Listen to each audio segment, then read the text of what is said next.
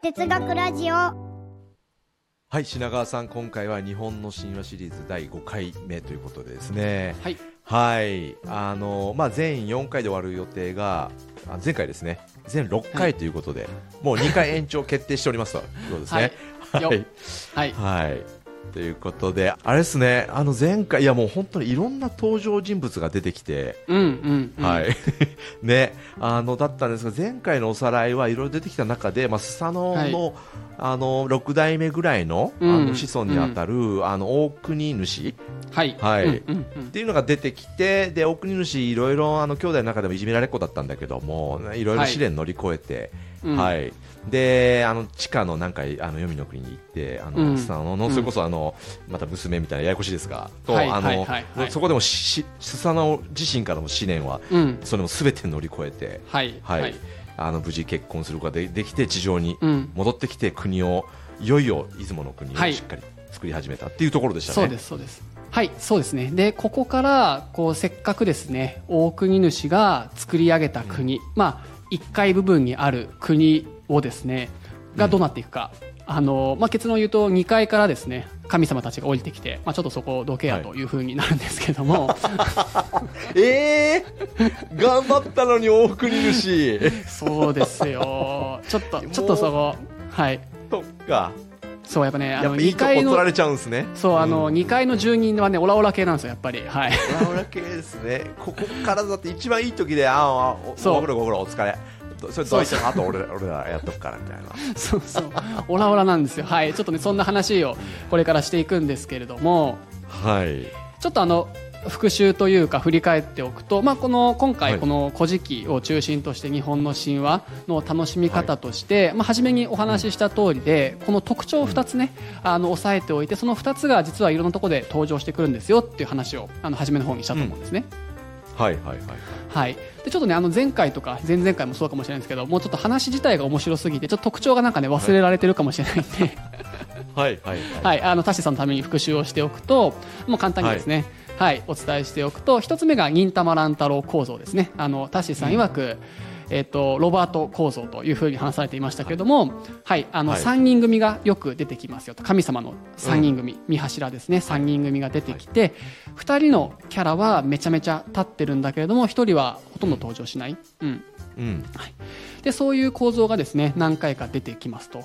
でそれはどういうことを意味しているかというと、実は日本の日本人の精神としてはその中心に何かがドカッと存在してそれが全てを仕切ったりリーダーシップを発揮するのではなくて意外とその中心は空であるとあの何にもキャラが薄いと何にもしないんだけど、でも実はその中心に何もないからこそいろんなこう対立がこう徹底的にどっちかがどっちかを潰すみたいなことにならなかったりだとかちゃんと調和で終わるみたいなことですね。はい、うん。それをあの忍たま乱太郎で乱太郎が主役って言われてるけど意外と乱太郎ってあのキャラ薄いよねっていうところで忍たま乱太郎構造というふうに言ったのが一つ目の特徴ですね。はい、大丈夫ですか、うんなるほどなるほど。大丈夫です。バッチリです。はい、はい はい、大丈夫ですね。はい。で、二つ目が鶴の恩返し構造というふうに言っていて、これは昔話の鶴の恩返しっていうのがあって、まああの、はい。助けてくれたおじさんおばあさんに鶴が姿を変えて美しい娘として来て、私の旗を折る姿見ないでくださいねって言って旗を折ってくれるんだけど見ちゃうと。で見ると、うん。あの鶴は逃げちゃうっていう昔話があったかと思うんですが、まあ、これと同じで、うん。実は「古事記」の中神話の中にも見ちゃいけないんだけども見ちゃう。そして、恐ろしいものを見ちゃって、ね、初めの鶴の恩返し行動だとイザナギがもう逃げまくるみたいなねことがあってそのうんイザナミが死んでしまっていた姿内が湧いてもうドロドロに溶けているような姿を見て恐れて逃げるみたいなことありましたけども、まあ、こういう構造が実はありますよというところですねこの2つに注目をして話をあの見ていくと面白いっていう話をしたので実はですねこのはい。今日あのほぼこれで今回「古事記」の上巻に関しては終わるんですけどもそこでもねこの特徴出てくるのでちょっとそんなところにも注目しながらこれがあったらちゃんと。えー、とうのかな？あの鶴とかね忍たまなんだろうっていうふうにちょっとちゃんと言うようにしてくださいというところですね、はい。うん。田地さん。はい。はい。確かにそのルールありましたね。うん。それ忘れてたでしょ、忘れ忘れてましたもん。そうそう。ちょったと多分前回なかったからね。はい、はい、ああのそのルールまだはい。はいはい粋なんでよろしくお願いしますって感じですね。ははい。い。わかりました。ははい、というところでいきましょうかね。はい。ということで話のですね続きに入っていけばと思うんですけれども一応ですね。この「古事記」の物語上巻はこの大国主が国を作ってでさっき言った通りでこの後この2階のですね住人が、まあ、降りてくる、まあ、つまりだから1階の家のさ1階をこうリフォームしてめちゃめちゃいい場所作ったらなんかあの 2階の住人が降りてきて、あいい部屋じゃんみたいな。俺ここにしようみたいな感じで降りてきてそしてその2階の住人の人、神様たちがまた広がっていくっていう、はい。そういう話になっていくんですね。はい。あのせっかく大国主が頑張ってあの、うん。国作りこれからって一番いいところで、おいお前どけやみたいな。ご苦労ご苦労なんですよ。感じで、オラオラ系の2階の住人が降りてきたと。はい、ね。来る感じなんですよね、これまあでもオラオラ系もやっぱね、アマテラスなんですよアマテラスアマテラスがあ。えっ、とね支持するんですよ。つまりこの地上がねこの地上の世界は割といい感じになってきたっぽいぞと。1階がなんかあかっこよくなってきたじゃん。いい感じじゃんってなったらアマテラスはですね、やっぱこれはねあの私の子孫がねちゃんと収めなきゃいけないですねって言ってちょっとうん。1階の方に降りていって、まあ、ちょっとねあのはい。収めてきなさいっていうふうに自分の子孫にですね、はい。こう命じるわけですね、あアマテラスが。はない意外とオラオラなんですよね。意外とね、うん。うん。優しそうなんですけど、はい、で、まあ、ここもちょっとあの内容いろいろあるんですけども何回かねこの死者を派遣してなんかでもすごい居心地が良くて住み着いちゃうやつとかいるんですよなんか。だからちゃんと使い出してるのにちゃんとしあの支配してこいって言ってるのにいやなんかめっちゃいいとこですねみたいな感じで2年経ちました3年経ちましたみたいな感じで。あのやっぱねす住み心地いいんですよ多分1回がね。はい。なるほどね。はいはいはい。で結構ちょっとアマテラスはやっぱねあの切れるとき切れるんでいやマジ何やってんのみたいな感じになるわけですね。はい。うんうんうん。でもちょっとあのこいつらじゃダメだというところでめちゃめちゃ強いですね、武勇の神っていうふうに言われる。武勇の神の、えっとこれも名前かっこいい竹見和地っていうですね。まあなんか強強そうな、あのめちゃめちゃ強そはい。竹見和地がですねお前行ってこいと、うん。あのう、生ぬるい言い方じゃダメだということでうん。一回にこいつを使わせてですね大国主、うん。まだいるんですよ。大国主に対してうん。えー、ともうちょっとね、あのーどいてくださいと、この出雲の国らへんでめちゃめちゃ素敵なところなので、どきましょうというふうに言うんですね。うんはい。はい、やっぱね、大国主はあのー弱腰なんで、弱腰なんで、うん。その性格はね、治ってなくて、あちょっとね、うん。はいあのーね、私もう今、引退してるんで、ちょっと私に決定権ないんでって言って、あのちょっとあの息子にちょっと答えさせますみたいな感じで、あの息子がこう出てくる。引っ込んじゃう大国主大国主面白いな。性格は変わらないですよね。で、こう息子がね、あ俺？みたいな感じでこう出てくる、相手た竹見和地ですからあの強そうなやつ、はいはいはいははい。い、でもう一はい。回竹見和地がですねあのこのはい。子供にですね、いやちょっと譲ってくれというふうに言って、その琴城主って言うんですけどその子供はですねはい OK って言ってあの譲ります。どうぞどうぞみたいな。どうぞどうぞあっつって。あぜひいいとこですよみたいな。もういいそう 待ってましたっつって。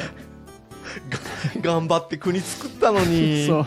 は掃除しときましたっつって譲るんですよね。譲っちゃって、でまあちょっとこの後、いやなんか他になんか文句やついないのとか言っていや俺が、うん。お前何やってんだよみたいなこのねあの竹見和地にねちょっと喧嘩売る子供とかも出てきてオラオラっていくんですけど、あの竹見和地がピョーンってね投げてねあの勝勝っちゃうとか、ね、と戦うんですけどやっぱダメなんですよねやっぱりね。はい。はい。という感じででもう正式にですね国譲りというんですけれども、はいうん。あの政権をですねこの2階の住人の方々に譲りますということになるんですね。なるほど。はいはいはい、なんですけどいやでもねちょっとあの大国主もね最後ちょっとすいませんとあの譲るんですけど、まあ、ここにね、うん。私もこう追放というよりかいさせてほしいと。でこの、うん。大きなね、まあ、神社的なものをねあの建てて、まあ、そこに、まあ、それはねちゃんと残してほしいんですけどねっていうふうにお願いをして、まあ、それでできたのが出雲大社っていうなんかそういう流れになってますねつながりとしては。はい。ああせめて国の全体のもう運営はお任せするが、はい。せめてこの神社は作らせてくれと、そうですそうですそうですそうです。はい。だから交渉成就かもしれない、交渉成就。成就。ちょっと、そうこうまあそうね交渉上手かもしれない。まあそれ結果的に今まで残ってるわけですから、な何年経ってんのって感じですけども。もうむしろそっちがね残ってる。出雲大社はずっとみんなが言う知ってるはい。そうそう残っているので、まあ、そういった形で国譲りっていうこれは大きな出来事ですよ。あの国を作ったのに、新しい政権がそこを支配していくっていう形になるんですけどもここがやっぱり非常に面白くて、あの初めに話をした、こう2つのうん。歴史の楽しみあごめんなさい3つのですねあの神話のうん。楽しみ方っていうところでいくと、まあ、2つ目のこの歴史の史実と照らし合わせて楽しむみたいな話さっきしたじゃないですか。さっき1回目かな、はいしたかと思うんですけども、はい、これもだから歴史好きな人たちにとってはこれはもしかするとこの物語っていうのはやっぱり何かしらの日本の実際の事実を史実をですね表してるんじゃないかっていうことになって、まあ、つまりどういうことかっていうと、うん。今のこの日本のこの大和政権とか日本の国につながるその前に何かしらこう出雲あたりになんかこう勢力というか国があってそれをこう排除して実際にこの日本の国というものを作っていったという史実をこの神話に反映させているんじゃないかっていう話にまあされたりするわけですね。はういんなるほど、うんうん。はいはいはい。はいでまあ、ここはねあのこの河合先生の本ではそんなに深入りはされてないんですけどもそういうふうな見方もできますし、はい、うん。逆にやっぱり僕たちがこう注目したいのはこの思想の方なのでこれが何を意味しているかっていうとやっぱりここでも面白いですよね。武力で相手を屈服させるとか武力で相手を打ち負かすとかっていうことがなくって譲っちゃうわけですよ、話し合いで決まっちゃうみたいなところがやっぱり、うん、抹殺しない話し合いで譲るってことが面白いって感じですよね。なるほどね。はいはいはい、人が死んだりすることがなくて結果的にこう、なんとなくこう強調して収まるというところで、まあ、これがすごく特徴的。多分なかなかこういう物語ってあのないと思うんですよね、神話でもないと思うんですごく日本の特徴かなと思うんですけども、まあ、そんなところが事実としてはあ事実というかお話としてはあって、まあ、それでやっとこう、使いの竹三和内はやっとこいつがちゃんとあの征服を成功して天照にですね、報告にまた登っていくわけです。高間ヶ原の方に。はいはいはい。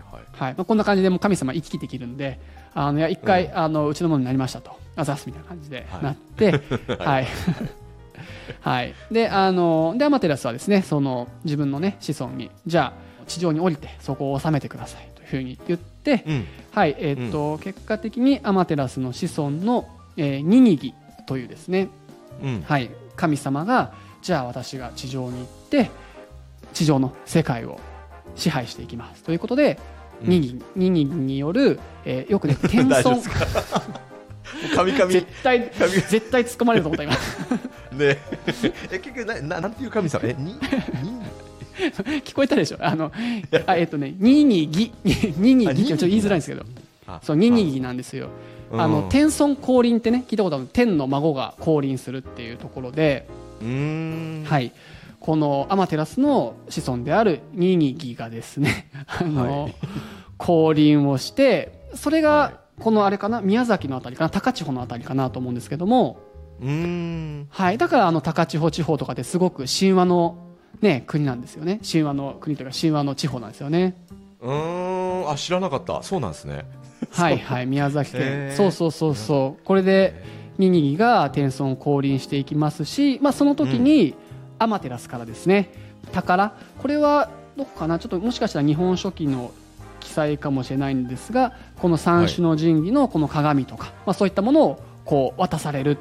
そして託されて地上に降りていってこれがさっきあ前回かな？タシさんが言ってくれたはい。この天皇がこう三種の神器をこう代々継承していくってことにつながっていくわけですね。なるほど。今草薙の剣しか出てこなかったですもんね。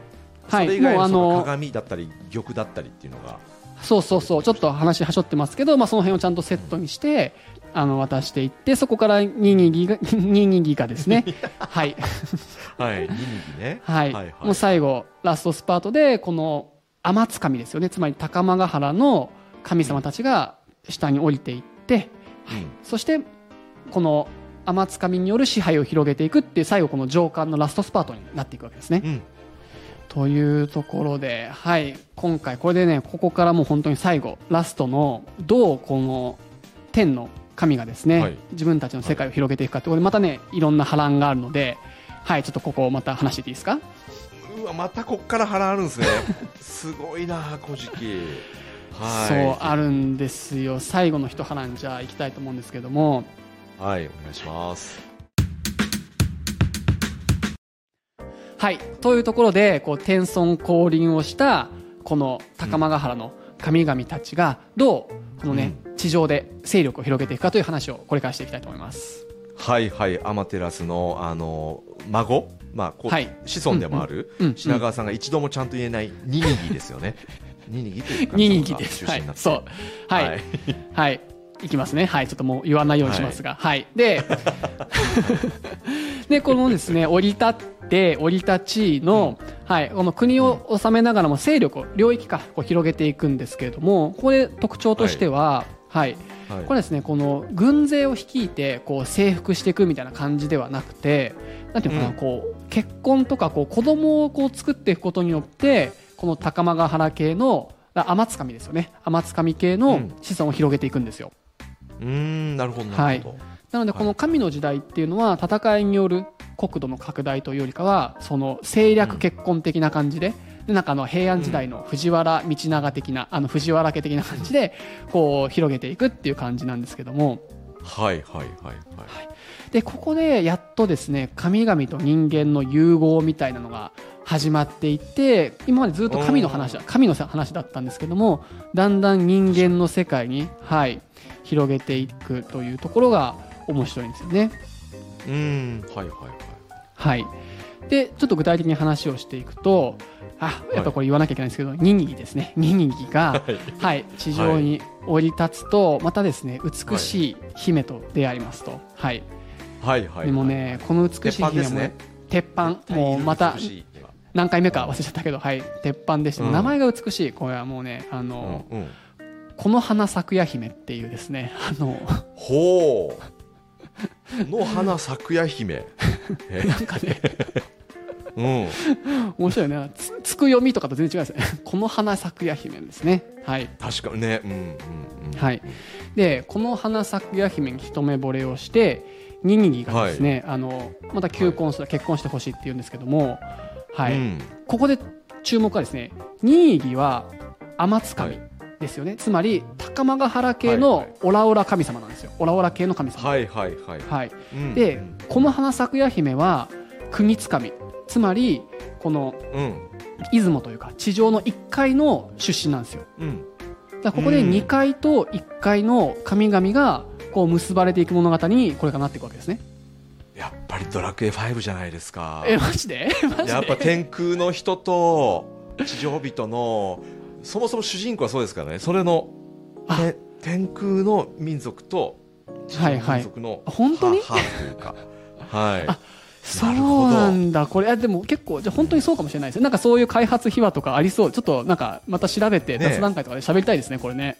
ですねうんうんうんうん。そうなんです。これでね、融合していくんですけれども、まあでも一波乱ありまして、はい。ニニギですね、この花咲くや姫と結婚したいと思って言うんですね、そう。言って、うんそうそう、お父さん出てくるんですよ。この、この花咲くや姫の。うんうんはい。これどうですか、お父さん。なんて言うと思います？これうんいまでどうなんだろうでもはい。普通に立場上は、うんうん。あのやっぱり2階の人たちの偉いってはいいう感じだから、はい。あーななんだろうお父さん、うんうん。いやーでもちょっと身分が違いすぎるんでうんうん。あのちょっとあの無理だと思いますみたいなはいは。いでも嬉しいんですよ。めちゃめちゃ名誉な嬉しいだってそうか喜ぶ2階の。そうかそうかうんうん。そうかそっちそうかそうかなので名誉だからそうかそうか逆に、ぜひぜひあぜひなんですよ。うん。はいはいぜひぜひ結婚させてほしい。この花咲か姫って言いながらも、言いつつですよ。うんお姉ちゃんもいるんですよと。ほうほうほうほうはい。お姉ちゃんもぜひってなって、あの、セットでってなるんですよ。あ なるほどそれは、はい。この時代のそうか。時代の感覚で言うとそうか。あどうなんですかね。ちょっと時代の感覚で言うと、わかんないけど。あ時代感覚関係ないか。そうそう、でも神様的には、あのだからすごくこう、ニニギだだからその天孫なんで、もうめちゃめちゃ尊い神様が自分の娘に、はい。ね、声をかけてくれて、これはなんて嬉しいことなんだ、うん。あのあだったらセットでみたいな感じで、お姉ちゃんもですね、はい、うん。あのどうぞっていう感じになるんですね。はい、でお姉ちゃんは岩永姫っていう名前なんですよ。はい、はいはいはい。岩永姫ってね、岩永姫って名前なんですけども、はい、うでどうぞって言うんですけど、ニニギは、うん。ちょっとお姉ちゃんはちょっとなんかあんまりあれなんでって言ってちょっとあの お帰りくださいあニニギはやっぱり一途だったんですね。あのあのすなんとか咲夜姫。そう,、はい。そういうわけでもなく。一途っていうか岩永姫はねやっぱ名前岩じゃないですか名前がはい、はい。だから多分あんまり可愛くなかったんですよね。はい。ニニギはい。あ確かねなんかねはい。見にくかったみたいな書いてあったかもしれない。ちょっと確か古事記のそうそうだからもうだ岩あのこの花咲夜姫は可愛かったんですけど、うん。まああのお姉ちゃんちょっと可愛くなかったんですよ。はい。なるほどな。でもこの頃のだかはい。らその基準が全部「古事記」全部そこですね。そのそうそうそう今までもね。神様がうん。求婚したいと思うところが、はい。もう容姿に全部限定されてるっていうのはそう。なんかいろいろどうなんだ今の感覚で言うとどうなんだとかありますか。まあまあまあなあ。りますけどまあまあねこの時代は、うん。はいはい。はいではい岩永はい姫めちゃめちゃかわいそうですよねっていう。かわいそうですね、はいなってでもお父さんと帰ってきたらなるほどそうかとはい。なるんですけども、お父さんはニニギに向かってこう言うんですね。はい。これね岩永姫私はね2人送りましたよねと娘をね。うんうん。はい。で岩永姫と結婚すればこのお姉ちゃん。ちゃんと結婚してくれれば、あなたはいつまでも岩のように変わらなくいられましたよと。でもこの花咲夜姫と結ばれると確かに花が咲き誇るように栄えはするんだけれども、でも有限なんですよ命は。みたいな感じで言うわけですよ。あなんか。はい。急にお父さん。急になんだなんか怖いよね諭すな親父のキャラ変がすげえな。はい、あつまり、お父さんセットで送ったのはどういうことかっていうと、岩永姫の永遠の命と、この花咲夜姫のこの映画をこう咲き誇るって両方セットでいけばずっと永遠に映画をこう極められるはずだったのにもちろん映画の方はねこの花咲夜姫までいけるんだけど岩永姫うん。返されちゃったのでつまり、うんせっかくね天津神の子孫。でこの天津神と国津神がこう、えー子供をねこの産んでいくんだけども結局それはうん。花のように散り落ちてしまうような命になってしまった。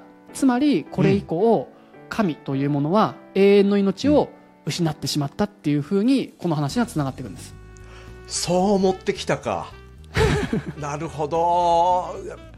そこでやっぱり人間との融合であり命は有限であるみたいなところへの持っていき方がそういう面白いな。そうそうそう。だからはあこれをこう編纂する人この物語を作った人はどっかでこの矛盾を解消しなきゃいけないわけですよ。つまりもともと古代の人たちっていうのは神様っていうのは命は永遠だよねっていうことを大前提としているっていう事実とあとは今このいる天皇っていうのは普通に死にますよねと。で死んで代が変わって天皇変わっていくっていう事実をどうつなげるか、ね、だからうん。天皇の子孫あ天皇の天皇というのはある意味での神であり、あのアマテラスの子孫であるから、えー天皇は神なんだけれども、実際に死ぬよね。有限の命だよねっていうところ、うん、これをどう神なんだけどでも神ってことはあの死なないはず。いやでも死ぬよなみたいなところをどう多分矛盾をなくすかっていうのを考えた結果おそらくでかつ、うでもそれをなんか美しい物語というかもともとのあの目的からすると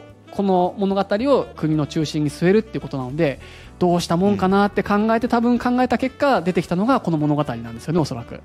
うんなるほどね。そうそう、まあよく考えられてますよねこれね。考えられてますね。うんうんはい。なのでこれ以降あの天皇というかこの神様たちは寿命があると、この地上の神はですね寿命があることになってしまうっていうのがなるほどっていうところで、はい、この物語から分かりますと、はい、おーなるほどね。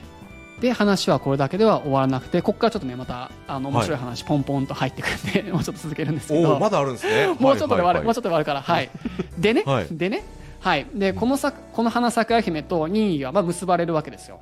で、妊娠してはい子供が、はい、生まれそうになるんですけど。で、妊娠して、あの子供が生まれそうっていう感じで、えっと、はいこの花咲夜姫ね、任意のところに行くんですけど。任意が、いや、俺そんなさ、なんかね、俺とお前、まあ、なんか一晩しか一緒に寝てないのに。なんかそのすぐ子供できるのおかしいなみたいな 感じになって、そう俺の子か？みたいな感じなんですよ。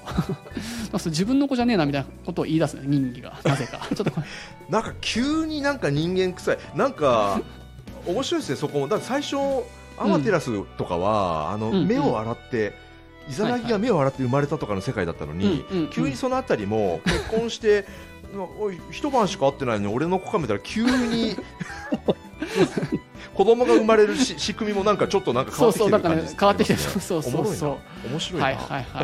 はいでこのはい花咲咲はそんなこと言われてなんでやーってなって、うわーってなって火に包まれながら出産しますえー、ちょっともう えちょっとー、あのまたまた火、はい。あの時間ないんで理由聞かないでください。はい。あそうです。もうそうですね。これこれ掘る掘るとこれだけで終わっちゃうから。そうそうなるほどちょっと僕もちょっと理由わかんないっていうのは正直あるんですけどまあまあまあ。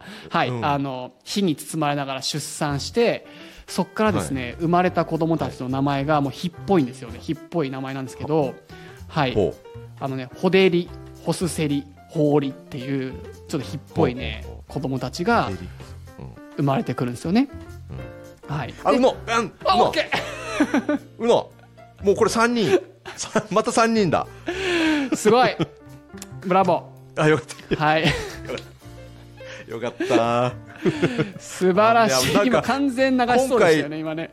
いやそうそう。だってでもね一応で覚えてたんですよ。今回今回全出てくはい。るみたいな、あって、はいはい。いつ出てくるんだろうなみたいな。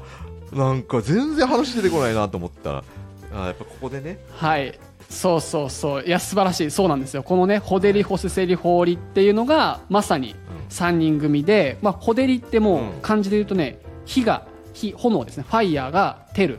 で、まあ、命っていうホデリっていうふうなもう本当に火の神様がこう生まれてきて、はい。おまあ、これによってこの花咲く咲夜姫という国津神、まあ、つまりはい。えっと、地上の神ですよね。地上の神とニニギという天津神つまり、えー高間ヶ原の神だ1階と2階の神が結ばれて、この3人三柱が生まれたというのがここで登場するわけですね。なるほど。そのニニギは一応認めたんですか？そのあの 俺の子だと。認めたかは知らんけど。に認知したかは知らないけど。あと認知でも結婚してるからね。子供にね推定されちゃいますね。はいはいはい、うん、あそうそうそう。なるほどねはいはいはいはい。でこういう風になっていくんですけどちょっとねこれもちょっと若干脱線なんですけどあさっき時間ないとか言ったけど脱線するんだけど いやこれさちょっと大志さん聞いてくださいよ面白いところが。はい。スサノオとさスサノオツクヨミえーアマテラスってさ誰からどうやって生まれました？えー、はイザナギとイザナミうん。あでも最後だ誰かあイザナギから生まれましたよねああじゃあ違う。そう。イザナギから要するにあのみそぎであの川で洗ってる時に生まれましたよね。だそうなんですよ。男性の神から水の中で生まれましたよね。はい。そうですね。今度見てくださいよ。ホデリホッセリホーリ誰からどう生まれました？そういうこと。あだからそのなんとか咲夜姫からはい。がい怒り狂って火の中で、火の中から生まれた。そう。今度は女性母親から火の中から生まれ中で生まれる。だからこの3つのこの3人組っていうのは1個前の時は、はい。えー、と父親から水で生まれる。今度は母親から火で生まれる。でこういうふうにねうまくねこのね古事記ってこうバランスされてるんですよね。いろんなものが。へー。うん。こうねもうね面白いですよね。よく考えますな、この考えちゃダメだから。一応一応し実は 実圧されている話わかんないけど。そう神話だからねなんか古事記って多分あのいろんなこう物語をこう編纂っていうんですけどこうくっつけていって一つの物語にしていったってうんおそらく感じなので、まあこれもね面白いですよね。巧妙というかすごく面白いんですけれども、うん。こんな対応関係もありますよってちょっと補足情報ですねこれが。なるほどね。はい。はい、でですよ。で、はい、こはい。こからいきますよ。で、まあ、このホデリっていうのは、えっと、ちょっとね、名前がいろいろあるんですけど、海幸彦っていうふうに、海の幸、海の幸ってよく今でも言うじゃないですか。だから本当海の幸、海幸彦っていうふうにこれからちょっと呼んでいきます。これはお兄さんですね。海幸彦っていうふうに呼ばれてくるんですけども、で、今度、法理っていうのが、今度山幸彦っていう、えーうん山の神様にこうなっていくんですね。海の神様とうんうん山の神様になっていって、はい、でここでは、あの乱太郎はホスセリですね。ホスセリさんはもう出てきません。また、はい、そこもやっぱ徹底してるんですね。徹底します。絶対一人は出てこないんですね、は いそう。面白い。そうそうそう。でここからこの海幸彦とな今でも海の幸があるね山の幸があるねって言います。から海幸山幸の物語にこれからなっていくんですね。へえななんで火から海山に行くのかっていうちょっとロジックは分からんですがまあまあ、はいはいはい。それはあ。それ引っ張り出すとちょっとはい。あ。あるんですか？ちょっとこれ言っていい？言っていい？はい。うん。はいはい。やっぱりこう日本はい これも台本入れてなかったんだけど、聞かれたから答えなきゃいけないけど。はい、聞きたい、聞きたい。やっぱり日本においてはこのやっぱ海とか山あだから大事なんですよ。火水海、山。だからこういったものってすごく大事な日本人にとっての神聖なものだと思うんですよね。水も火もはい。海も山も。はい。で今までって1回2回3回あごめんなさい。え地下1回2回かっていうふうに世界がこう分かれていてでちょっとちらっと言ったんですけども、イザナミがいイザナキと分かれるときにこの岩でですね、この黄泉の国と、あの1回と2回1回塞ぎましたみたいな。これでこううん、生きる生の世界と死の世界が分かれましたっていうことの象徴ですよはい。みたいなことを多分ちらっと話しましたし、うん、うん、でここで海の物語山の物語これもすごく日本人にとって大すごく大事なあのもので、これから世界がこういうふうに分かれていく。今度は地上1階部分がもうちょっとまた分かれていくっていうふうにだんだんこう世界が。こう分かれていくっていう多分ねものがあってやっぱり神話って結構日本の神話だけじゃないらしいんですけどももともとはなんとなく一体だったものがだんだん天と地に分かれてとか1階2階地下に分かれてでまた2階がまた海と山に分かれてみたいなそういう感じでこうだんだんこう分かれていくっていう感覚があるので、多分海と山っていうのはすごくこれから大事なあの要素になっていくんですけど、まあ、それを象徴する海と山の神になっていくっていう感じですよね。なるほどね。はい、はいはい、はい。そういうことか。うん。うんうん、ちょっと人人のつながりは分かんないんですけど、まあ、そんな感じで、はいあのーうんなっていって海幸彦はですね海幸はあの、海で釣りをしています。で 山幸は山で狩りをしている。という。なんかはいそんな感じになっていくんですけど、えはいなんですか、はなんですか？ーいやいや、だって神様なんだからさ、一応、なんかもうそんな釣りとかさ、山でなとか、もっとなんかスーパーパワー使えるでしょ、なんかもうちょっとこう。はい。なんかちょっと矛、それこそ、矛をビョーンってやったら、あーピョンってやったらね魚が1000わっさーとかね。匹出てくる。いやいやいやいやちゃんとあのね釣り竿で釣りをしているんですよね このはい海幸は。である時ですよ、はい。ある時山幸がですね、お兄さんにですね言うわけですね海幸に、あとあの一日だけさちょっと二人のさ道具取り替えてちょっといつもと違うことしようよっていうふうに言うわけですよ、うんうん弟が、はい、山あの、はい。山幸がですね。はい。はなんですけどあいいよって言ってやるんですけど山幸はですねうっかりですねお兄さんのね釣り針かなをなくしちゃうんですよね。はい。ちょっとちょっとはいうっかり坊やなんで。ではい。でお兄ちゃんごめんと、あの釣り針なくしちゃったって言ったらあの基本やっぱ神話の世界ではねお兄ちゃん結構苛烈なんであのブチ切れます。い。やっぱすぐ、そう。大体ね、すぐぶち切れる神様。そうぶち切れてあのお前元の釣り針返せっつって探してこいっつってあの山幸はですね、あの山幸なのに海の底に探しに行きます。はい。うんうんうんうん。かわいいはい。ちょっとこれ大国の人に出ますよね。はい。あやっぱりいじめられちゃうんですよね。はいはいはいはい。でまあこのパワハラがあってですねあのーうん。頑張ってこう山幸はですね海のこの海の地底の世界をですねいろいろ旅してまあこれもやっぱり旅をしていくあの試練がいろいろあってはい。はいちょっとここも はしょるんですけども、えーっとはい。試練いろいろあるんだけど、この海のね底の宮殿で今度ね美しい人をですね見つけて一目惚れして結婚を申し込みます。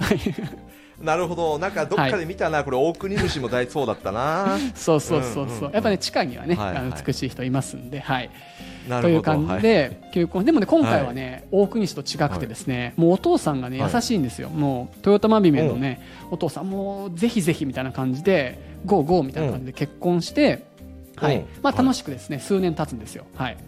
だからこの辺ちょっとだからえ、さそのう海の海底で？あそうそうそうそう海底で。はい。はいはいはいだからなんかあれですよね。ちょっと僕今回全然調べてないんですけど浦島太郎のね話とかともなんか似てるからちょっとそこどうつながってるのかわかんないんですけどそうそう似たような感じで楽しく過ごしてまあいろいろあるんですけど、まあ、結果的にですね、豊玉姫がですね、子供を産むことになりまして、はい。ちょっとこれ海の世界ではなくてこう地上のまあ1階に戻ってきてはい子供を産もうというふうになったんですね。はいはいはい。はい、で、えっと、産屋って、まあ、子供を産むなんか建物というんですかね。あのプレハブみたいなところで、はい、子供を産みますかっていうふうに、まあ、この辺がやっぱり人間っぽくなってきますよね。人間の世界っぽく、うんさっきもありましたけど、はい。なっていって豊玉姫があの山幸にですね、まあ、出産の時はね、ちょっとあの見ないでねっていうふうにまあ言うわけですよ、ね、産屋の中で子供を産んでて、はいはいはい。言うわけですはいね。はい。はい。はいはい、はい。はい。でえいいですか？続けてはい、これ、はい。ままだってまだ言っちゃいけないですよ、はいまだね。続けます。まだこれはいフライングだから、はいはい、であのお産をし始まって。で、まあ、やっぱお産ってね、はい。苦しいじゃないですか、はい、で、うん。苦しいで、はい。あーってこう苦しんでるんでこのね、はい。あの山幸はですねもう奥さんが大好きだからもう美しい姫なんで、うんうん。安否が気になって、うん。こう指輪の中をちょっとこうねあの覗いちゃうわけですね。はいはい、うの、はい、うの、はい。はい、鶴の恩返し、そうなんですよ。結局見ちゃう、はい。やっぱ見ちゃうね、はい。ねここはね分かりやすい。はい。わかりやすい、ここはね 見ちゃうんですが全部見ちゃう。全部見ちゃうんですよね。めなる全部見ちゃう、はい。で、そうどうなったかそこに何があったと思います？何がいたと思います？今度は。いや、わかんだって前はあのーえっとイザナミの時はあの死者の姿ってわかりやすかった、そうですそうですそうです。いわゆる死体みたいな感じですが。今度生生でしょ？うんうん生の瞬間をって全然全然わからないな。あのうん。頭をかち合って頭から出てきたそういうわけのわからないわかんないけどタシさんこれもうあれです人間の世界に近づいてきてるんですよ今。そんな頭かち割ってあ子供生まれますか？はい。い やそっか。人間世界そっか。そうですよ。はい。うん。だからあの、はい。見たもの何かっていうと指輪バッと見ましたと、見たらはい。あの14メートルくらいのはい。でっかいワニがいたみたいですね。わからんわそれ。今の人間の世界とも全然 関係ないじゃないですか。ワニ、はい、豊玉姫はです。ね海の底のあれ多分このねここでいうワニがですねもしかしたらねあの当時のワニってサメのこと言ってるかもしれないんで、まあ、ワニだかサメだか、まあ、どっち,、はいはい。どっちかちょっとあれなんですけど、まあ、そういうはい、海の生物がいたわけですよ。はいはい。あつまりそうそうそう。出身はもともとは地底のあの方なんでやわあのはいはいワニだワニだったかな？あのワニの姿だった、うん。元の姿に戻ってたんですよ。だから戻って出産してた、うん。まあ恥ずかしいみたいなねそれはせっかく人間の姿に姿を変えてたのにはい。もうこれは恥ずかしいと。でもう地上にはいられないって言ってはい、うん。あの豊玉姫は海に帰っていってしまってこれによって陸と海っていうものが分かれましたっていうことをまあ象徴してるんじゃないかっていうことですね。はい。あこれはかん全く鶴の恩返しと同じパターンで鶴に戻っちゃってうんうん、あいなくなったと、ね。全く同じ流れなんですね。そうだ鶴の恩返しの場合は、えっと見られた後に戻りましたよね多分あ、はい。違ったかな？はい。ちょっと曖昧ですけど多分そうなんですよ。じゃなくて今回はもうワニの姿を見られたんですよね。ああなるほどね。はい、はい。ちょっと違ったらすいませんですがそうそうそうそう。鶴の恩返しも鶴で折ってたんじゃなかったでしたっけ、あのねどっちかね。ちょっと調べます、まあせっかくだから。まあいっか。まあ いっか。はい。まあ 時間ないし。うん。そうそうそうそう。はい。でね。ですよ。これもだからさ、あの約束破った結果どうなるかっていう話なんですけど、はい。で最後ねこう2人は。でもお互いのこと愛し合ってるんですけどやっぱ恥ずかしいし、あの何回か前のこと思い出してください。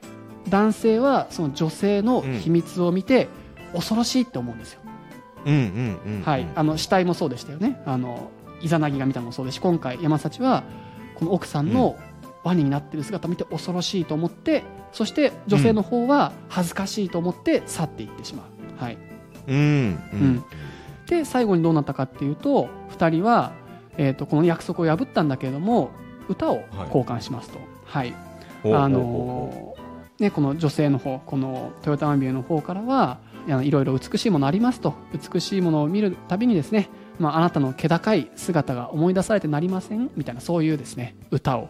ううん。今度見られた男に対して、まあ、送るわけですね。はい、うんうんうんうんうんうん。でこの男性の方ですね山幸の方はいやーまあこのねこんなに愛した妻をですねこう私はどうして忘れることができようかと命がある限り忘れませんみたいな和歌を交換して終わりますと。そんな感じです、うん。ななるほどな。まあでも、はい。和歌は交換するんだけれども一緒には暮らさないっていう、そうそうそうそう、ねはい。だしうん、あの初めの方に言った現在との違いです。あのアダムとイブの物語との比較で言うと、はい、あの約束禁止を破った人間はもううん未来永劫を現在という罪をもう刻印されて、ね、人類は生きていくことになったっていう話と、まあ、このね、はいはい。はい、日本の神話においては禁止を破ったら最後和歌をなんかいい感じで悲しい物語だったなと言って終わるっていうこの違いですね。はい、というところではい上官が、まあ、この今回はですね上官だけの物語なので、まあ、ここからあのもうちょっと本当に人間の、ここから本当にな歴史っぽい話になってくる中間からなってくるんですけどもあ今回この神話っていうところなので、この上官をメインで話してきましたが、一回この、はい、話としては以上になります。うーん。なるほどな。まあでも物語の流れとしてはねところどころ突っ込みどころはあるんですが、うん、うん。とはいえそれこそまさにあのもともとのその古事記を作ったのが、うん。つまりその天皇が、えー神の子孫であると。はい。ところをこの、国内向けに知らしめるみたいなそうですね。ところってい。う考えると、まあ、うまく神々の話から、えー人間との融合であったりこの世界の成りか成り立ちが品川さんおっしゃったように、あのだいたい水と火みたいなところからうん。海と山みたいな、地上と海みたいな、うん。そうそう分かれていくね。どう分かれていったかっていうのが、ストーリー仕立てでちゃんとうまいことはい、作られてるということなんですね。はい。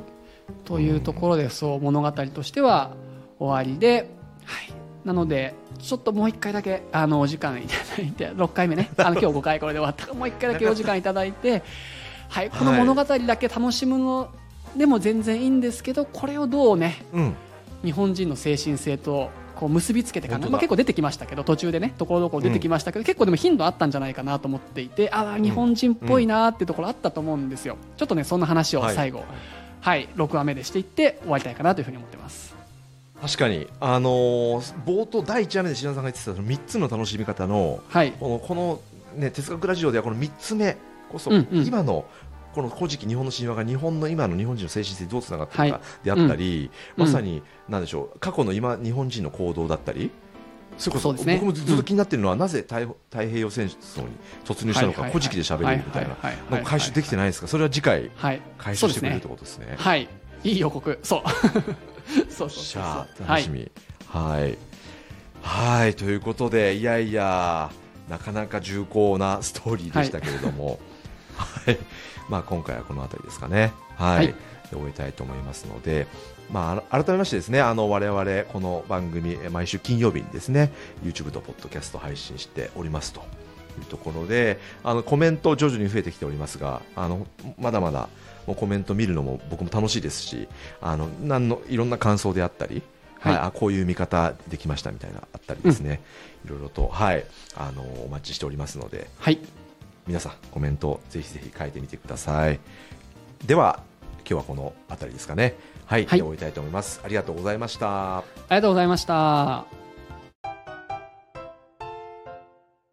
次回へ続く